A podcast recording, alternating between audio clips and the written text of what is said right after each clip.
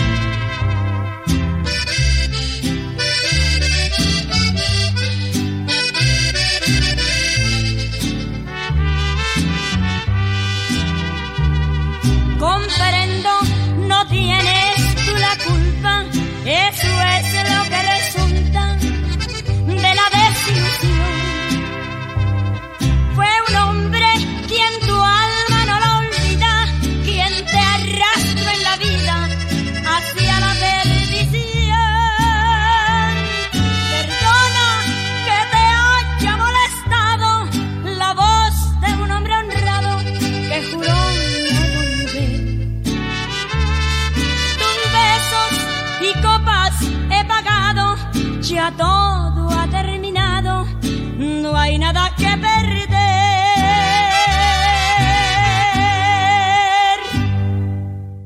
Programa 59 de Relatos e Historias de San Felipe, del profesor Miguel Ángel Nolasco Álvarez, junio del 2022. Saludos muy respetuosos a todos a los que nos sintonizan por estos medios cibernéticos a los cronistas nacionales, a los cronistas mexiquenses, que el próximo sábado estarán en San Antonio de la Isla a familiares, vecinos, amigos, profesores jubilados. Hemos iniciado este programa con una bonita melodía interpretada por Chayito Valdés, canción muy tradicional de corte vernácula y 100% mexicana. Se ha compartido porque en las efemérides nacionales seleccionamos una relativa a la nativa de Guasave, Sinaloa. En esta emisión número 59 nos acompañan en cabina nuestro amigo Oscar Marcial, su servidora Carolina Casas Nolasco, Rubín Nolasco, Martínez, directamente de Acapulco Guerrero. Buenas noches a todos los que nos están viendo. Un saludo a toda la familia Nolasco y también, claro, a los de Acapulco. Y claro, el profesor Miguel Ángel Nolasco Álvarez, cronista municipal de San Felipe del Progreso, Estado de México. Como es costumbre en estas emisiones, daremos lectura a las efemérides municipales en voz del cronista municipal. Bien amigos, les agradezco mucho que nos estén viendo, nos estén sintonizando en este programa de relatos e historias de San Felipe. Es un programa eh, de corte cultural, de corte histórico, así es que es con mucha humildad para todos ustedes y también esperamos sus aportaciones, sus críticas, lo que ustedes nos gusten eh, recomendar. Y así en San Felipe del Progreso hace mucho tiempo se dieron estas, estas situaciones. Un 18 de junio de 1539 se legalizó la estancia de ganado mayor que poseía Francisco de Hoyos, merced que le había hecho el virrey don Antonio de Mendoza antecedente directo del pueblo de Riollos Buenavista. Posteriormente, este señor Francisco de Hoyos le va a vender a Juan de Cuevas. Y con esto el mayorazgo de Cuevas se va a extender. Un 19 de junio de 1979, doña Luisa Isabel Campos de Jiménez Cantú, esposa del gobernador Jorge Jiménez Cantú, que era presidenta del DIF en el Estado de México, inauguró el edificio que, que en aquellos momentos albergó la estancia infantil. La estancia se ha descentralizado a El Tunal. Estuvo acompañada en aquel momento también por la señora Erika de la Mora de Contreras. El 20 de junio de 1936 se publicó en el diario oficial de la Federación la noticia que creaba el ejido de El Obraje.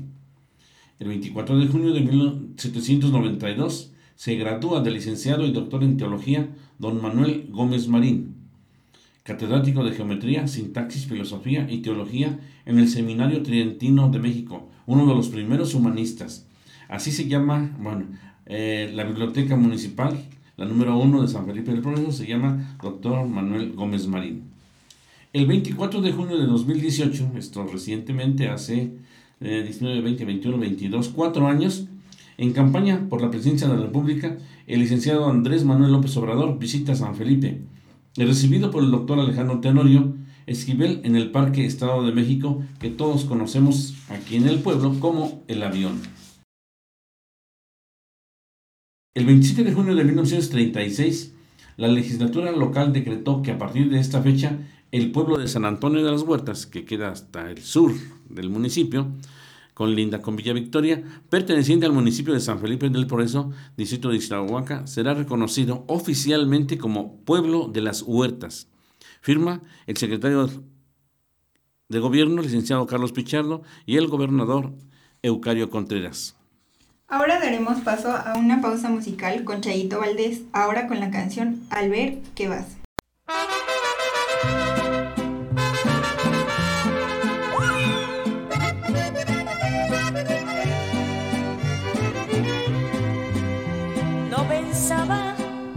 decidirme, pero al ver que te vas para siempre, he querido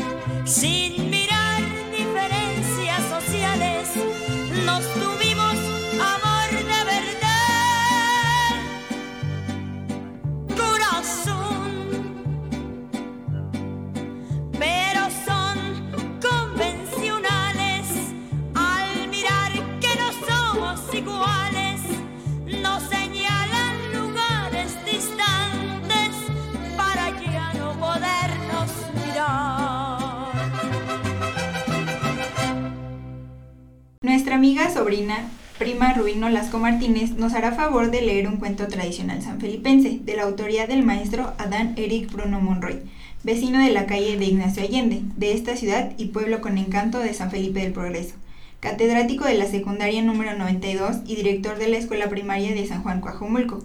Nuestro mayor deseo es que sea del agrado de todos ustedes, amables oyentes. Les voy a leer El ropero de la abuela 1. En aquella esquina del cuarto yace inerte el gran ropero de color negro con vivos rojos. Es el ropero de la abuela Paula. Solo ella tiene la mágica llave que lo abre.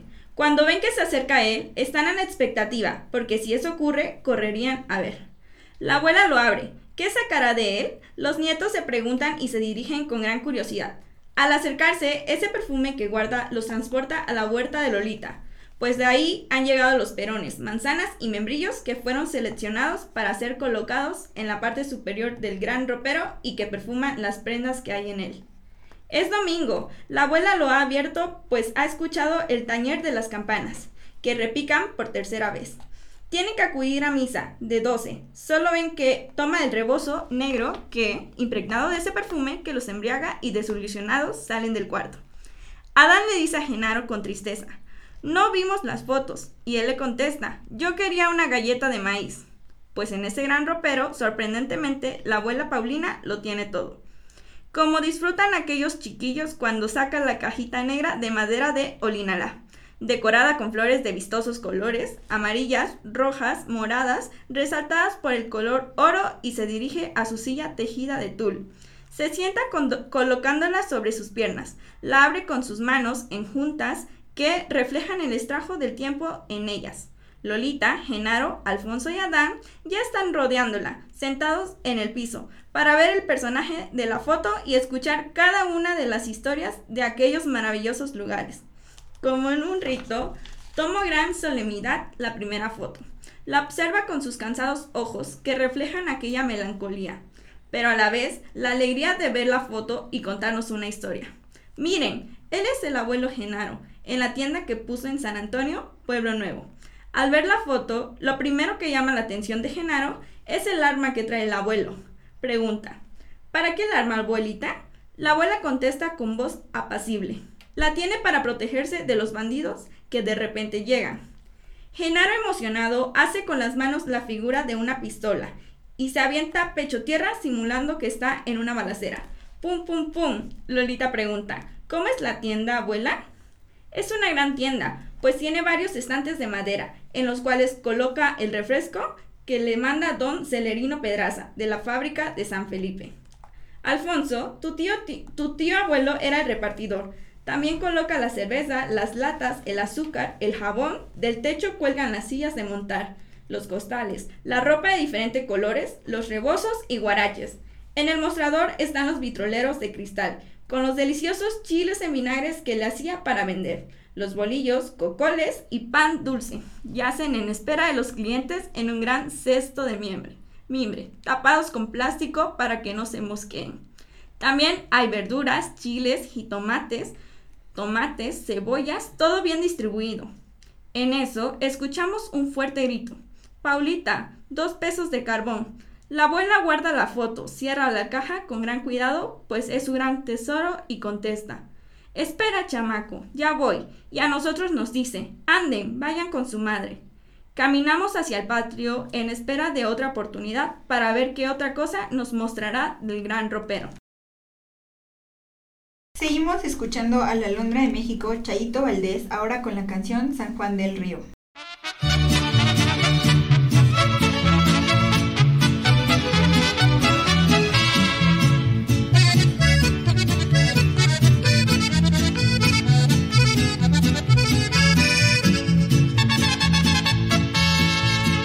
¿De dónde viene? Vengo de San Juan del Río. Cobíjame con tus alas, que ya me muero de frío. Si fuera papel volara, si fuera tinta escribiera. Quisiera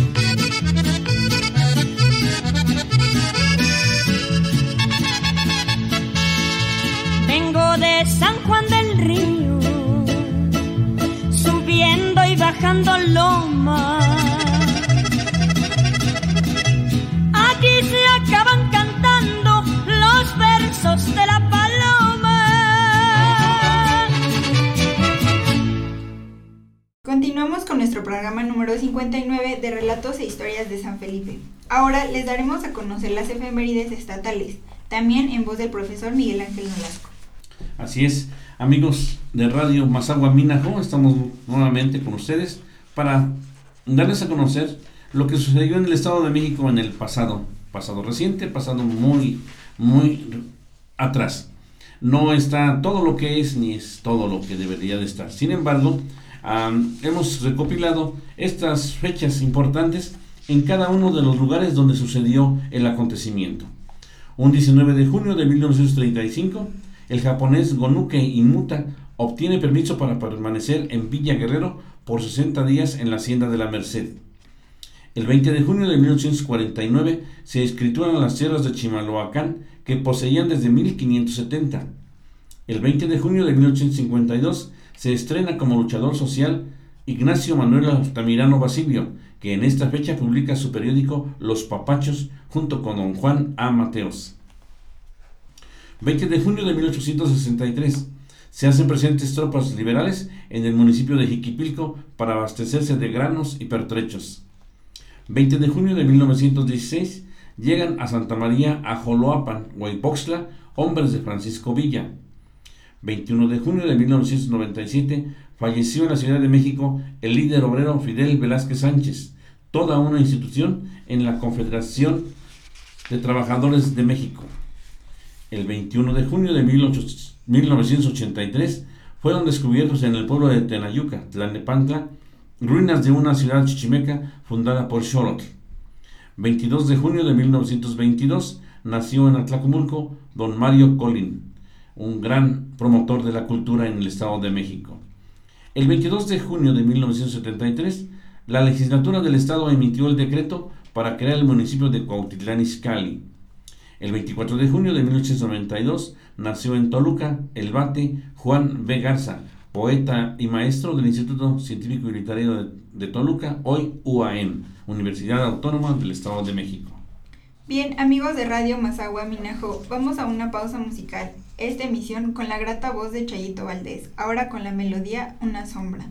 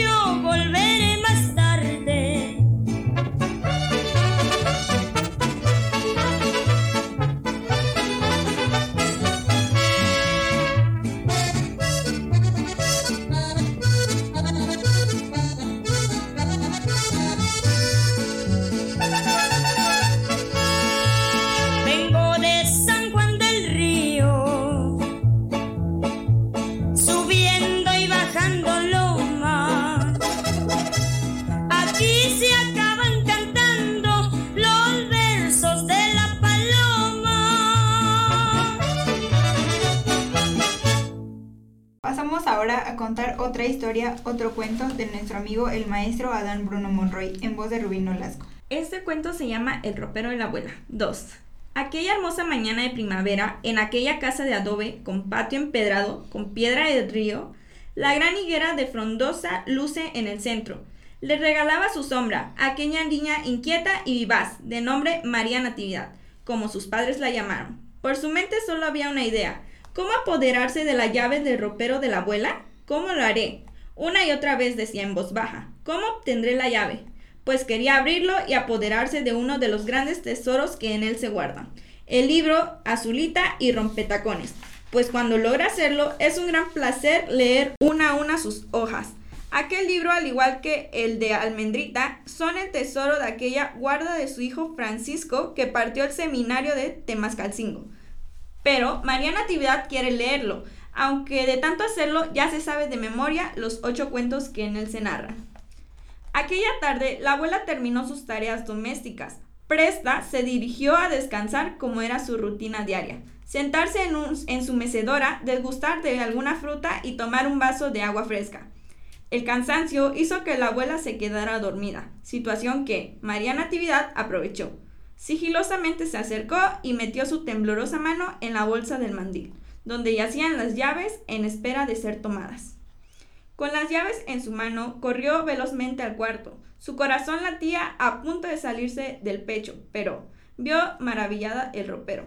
Rápidamente lo abrió, tomó el libro y salió del cuarto. Ya en el patio, con el libro en manos, pensaba, ¿cuál leeré hoy? ¿Una pícara de rompetacones? No, no, no, ese no. Mejor la cigüeña. Botón busca a rompetacones. Me encanta cuando van en los caballos.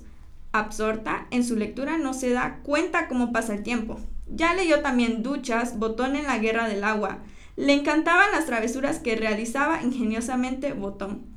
La abuela está por despertarse. María Natividad corre nuevamente a guardar el libro en el ropero y regresa a donde la abuela está. ¿Qué haces, chiquilla? Nada, abuelita. Mire, se le cayeron sus llaves. Astutamente le dice. Las toma la abuela con gran asombro y le dice a María Natividad. Ve por la costura. ¿Cuándo piensas terminar esa funda? La chiquilla va por su costurero y se sienta junto a ella para iniciar su labor. Se escucha la voz de Jesús Soria, que va de paso por la calle y no pierde la oportunidad de pasar a saludar a Paulita. Mariquita pegada a las faldas de Paulita y Berito brinca y brinca, pues en la esquina de las calles al pasar vio a Verónica con su morral de canicas en una mano y a la espalda cargando a su hermano Adán y brinca que brinca, pues juega al avión con los demás muchachos. Contesta Paulita, ¿qué quieres Jesús? Así son estas niñas. En su mente de María Natividad están los personajes del libro, aquellos fantásticos lugares y el ropero que celosamente guardaba los tesoros. Gran inauguración del Laboratorio San Juan Te invitamos este domingo 26 de junio a las 11 de la mañana a la gran inauguración del Laboratorio San Juan. Acompáñenos y conoce las instalaciones que tenemos para ti. En calle Nicolás Bravo, número 107, Colonia Centro, San Felipe del Progreso, atrás de la iglesia. Por esta semana de inauguración, tenemos los ultrasonidos en tan solo 200 pesos y la toma de glucosa y colesterol totalmente gratis. Recuerda que para sentirte mejor y al mejor precio y con la mejor atención, solo con Grupo Médico San Juan.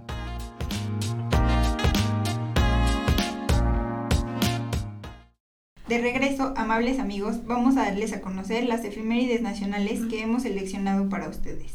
Bien amigos, vamos a regresar entonces con las efemérides nacionales que hemos seleccionado para ustedes.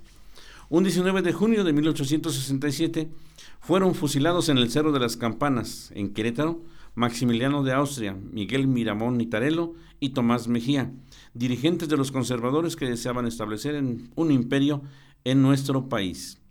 Un 20 de junio de 1825 se inicia la construcción del Templo Mayor de Tenochtitlán. Un 20 de junio de 1811 muere fusilado en Monclova, Coahuila, el insurgente don Ignacio Aldama.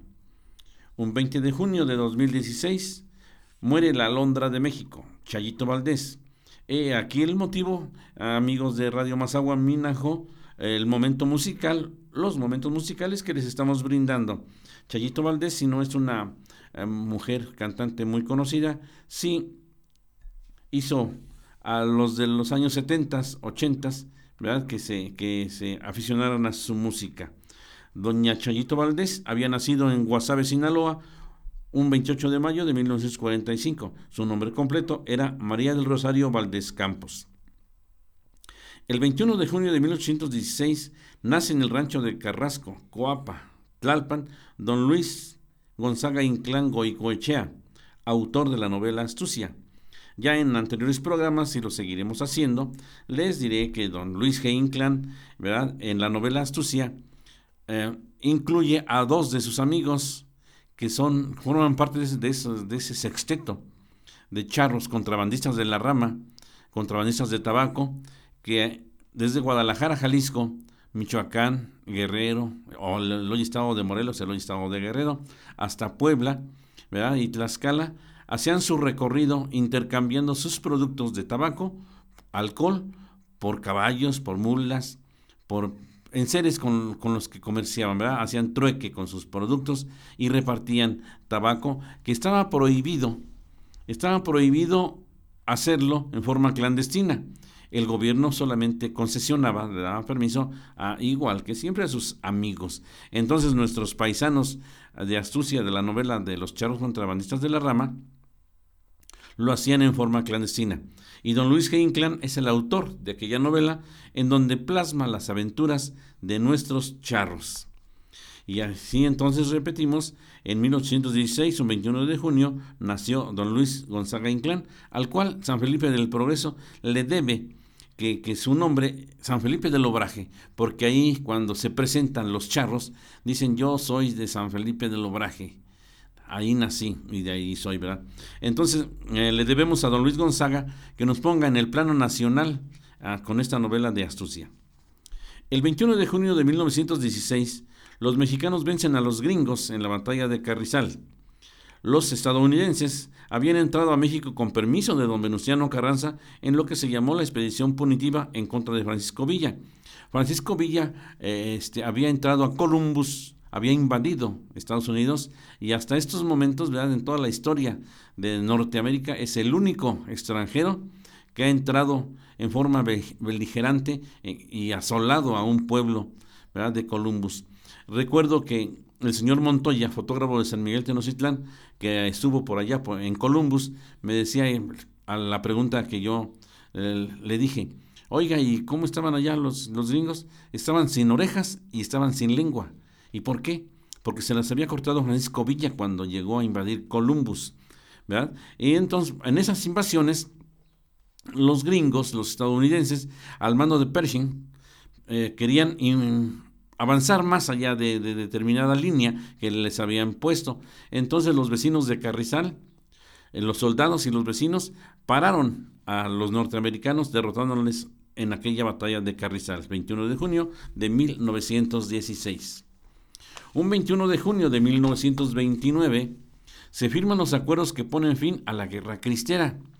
Es una guerra del siglo XIX, principios del siglo XIX, en la que se le llamó cristera, en la cual el gobierno quiso poner en práctica los postulados de la Constitución de 1917. El artículo tercero, el artículo 24, el artículo 130, y la iglesia se opuso a que, a que estos artículos de la Constitución tuvieran vigencia, la educación laica. Ellos, la iglesia siempre quiere tener el control de la educación, por ejemplo, y estaba en contra. Y la misma iglesia cierra los templos y culpa al gobierno de que los, templos se, hayan cerrado. Y eh, tuvo esta guerra, cundió por el centro de la República, principalmente en los estados de Jalisco, Guanajuato, Querétaro, Michoacán y el Estado de México. Ahí es donde mayor resistencia hubo de los cristeros. Finalmente, eh, se les fusiló, se les castigó y hasta ahora, desde 1992 hasta acá, hay acuerdos entre el gobierno y, la iglesia. El 21 de junio de 1929 fue cuando se firmaron estos acuerdos de la que pusieron fin a la guerra cristera. El 21 de junio ya inició el verano en el hemisferio norte. Eh, ayer, antier o en estos días han sido largos en el día y empieza un nuevo clima, se acabó la primavera e inició el verano. El 23 de junio de 1914, Francisco Villa, Felipe Ángeles, Martiniano Servín y toda esa playa de, generales de la División del Norte realizan la toma de Zacatecas, que será la puntilla, la debacle del gobierno usurpador de Victoriano Huerta. Ya podrá entrar Carranza en agosto tranquilamente a la Ciudad de México. El 23 de junio de 1937, el general Lázaro Cárdenas del Río, presidente de la República, decretó en esta fecha la nacionalización de los ferrocarriles. Vean nada más con qué, con qué acontecimientos nos encontramos. Hoy en día los ferrocarriles, desde 1997, pasaron 40 años en que sí fueron del gobierno, sí fueron del pueblo. Sin embargo, para el 97 ya los venden a los japoneses principalmente. Aquí en San Felipe del Progreso tenemos dos estaciones de ferrocarriles, la estación del escape Tepetitlán y la estación de Flor de María. Ahí subíamos y bajábamos del tren, ya fuéramos para Cámbaro, Marabatío o fuéramos para la Ciudad de México. Sin embargo, desde la fecha que les menciono, ya no hay servicio de pasajeros y al, hacerse al privatizarse solamente llevan mercancías, Vemos pasar los furgones cargados de autos, por ejemplo, de carros. Pues bien, recordemos la fecha, el 23 de junio de 1937, Lázaro Cárdenas nacionalizó los ferrocarriles. Y enseguida voy a comentarles una, una efeméride, pues que a lo mejor no lo es tanto. Sin embargo, por actualidad, les diré que un 24 de junio de 1962, en la, en la Ciudad de México, nace Claudia Sheinbaum. Espero sus críticas. El 25 de junio de 1813, en Acapulco Guerrero, el generalísimo Morelos establece los lineamientos para la elección de diputados que integrarán el Congreso de Anáhuac, 1813. El Congreso se realizará posteriormente en Apatzingán. El 25 de junio de 1856 se expide la ley Lerdo. Por medio de esta se desamortizaban las fincas rústicas y urbanas de las corporaciones religiosas y civiles. Esto es que la ley Lerdo, en la época de Juárez, les quitaba las, a las instituciones religiosas y civiles los latifundios que tenían, las grandes haciendas, las grandes propiedades y, las vendía. Estaban, se decía que eran de manos muertas, no producían, no las sembraban, no las trabajaban. Gracias por la atención que seguimos captando. Continuamos con una pausa musical. Escuchamos a la Londra de México, Chaito Valdés, ahora con la canción Amor que muere.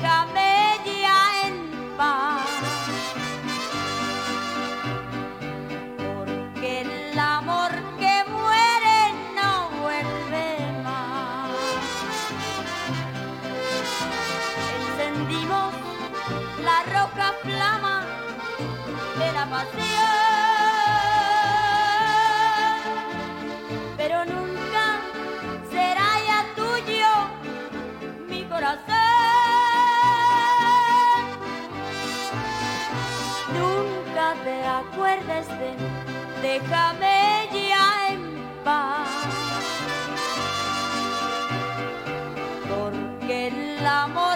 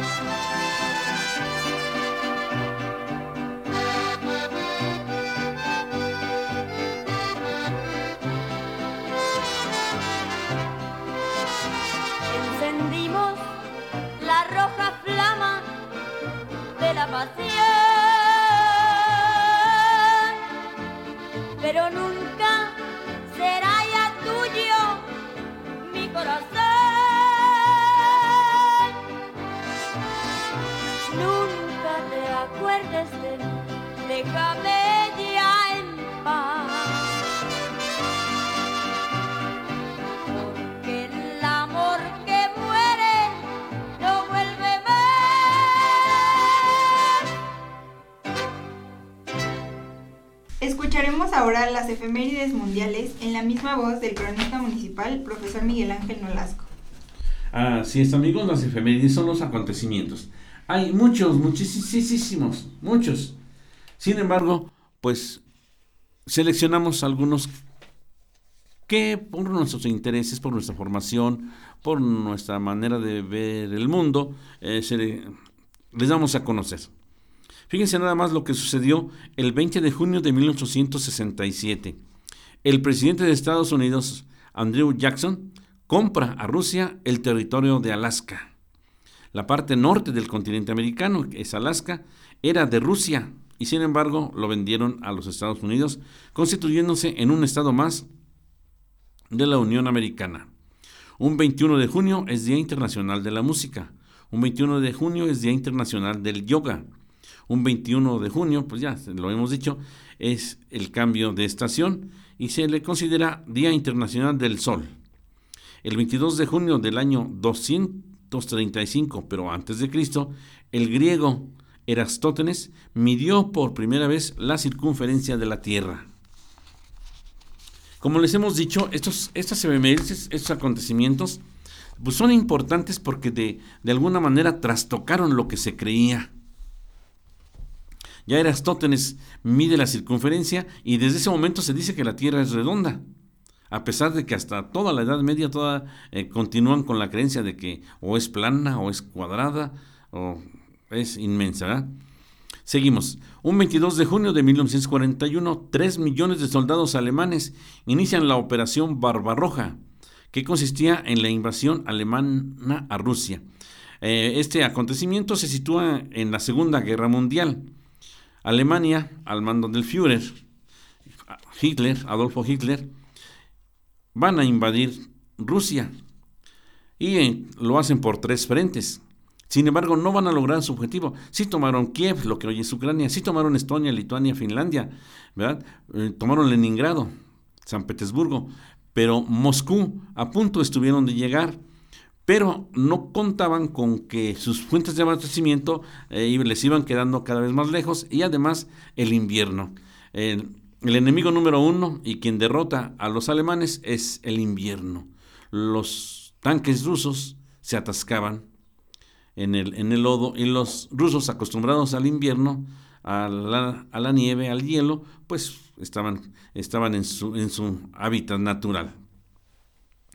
Un 23 de junio de 1868, Christopher Latham recibe la patente de la primera máquina de escribir.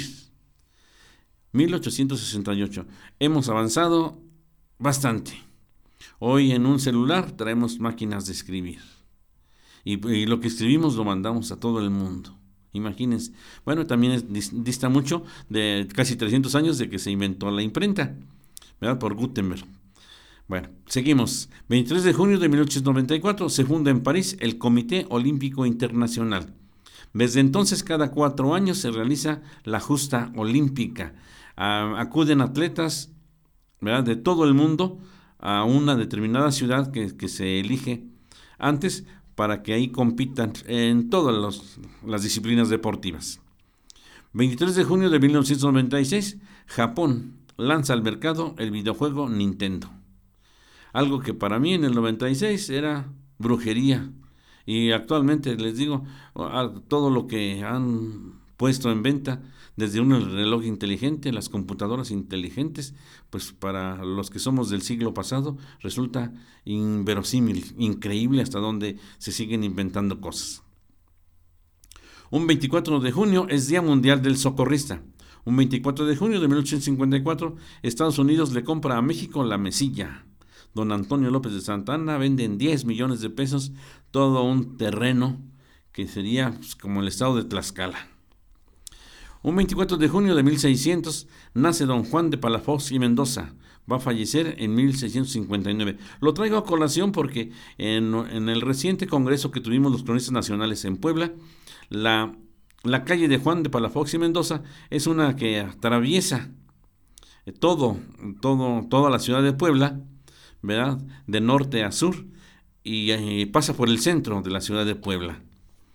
El 25 de junio de 1947 se publica el diario de Ana Frank, que estuvo como secuestrada, estuvo escondida en los suburbios.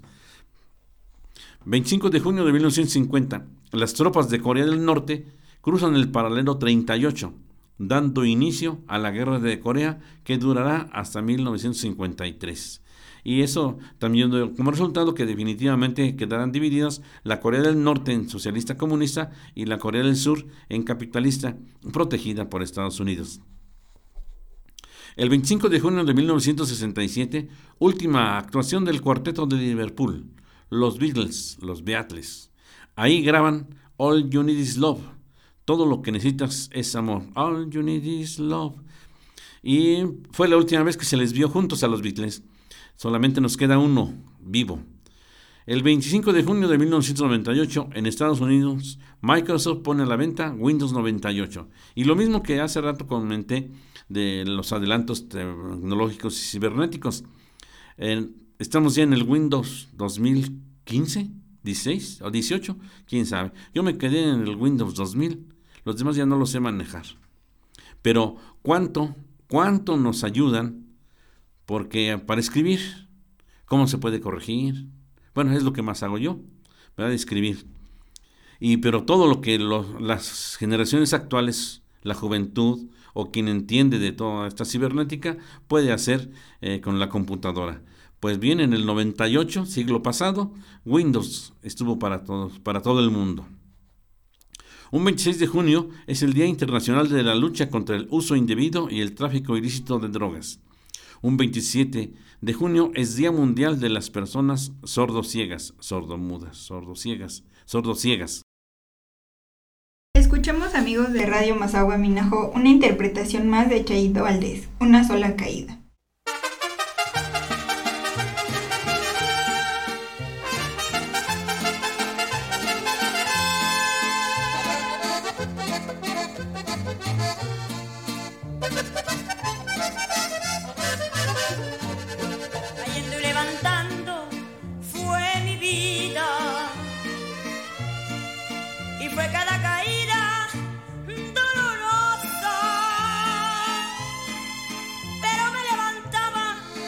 con una nueva herida para seguir la senda tormentosa. Cuando nos encontramos frente a frente, tu amor me remontó.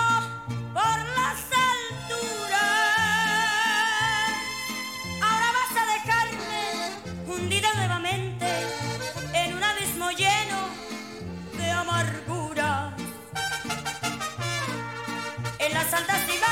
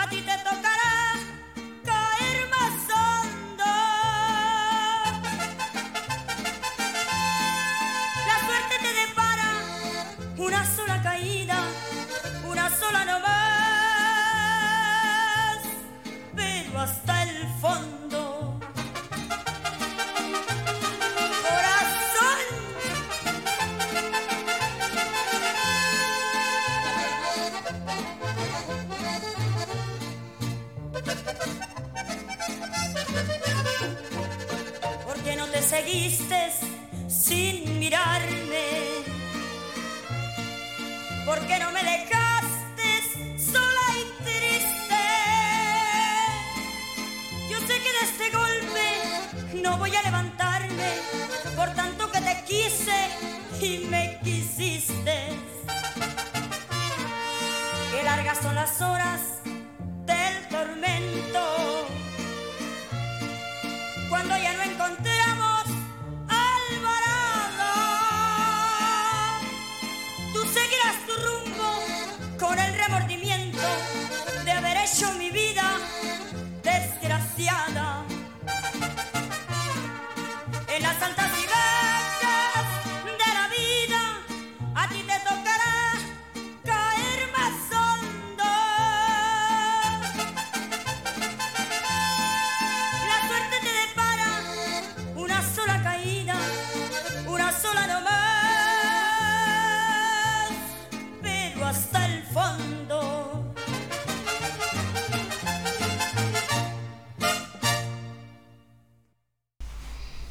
Con ella les agradecemos su amable atención, invitándolos para que nos sigan sintonizando por los canales cibernéticos de su preferencia.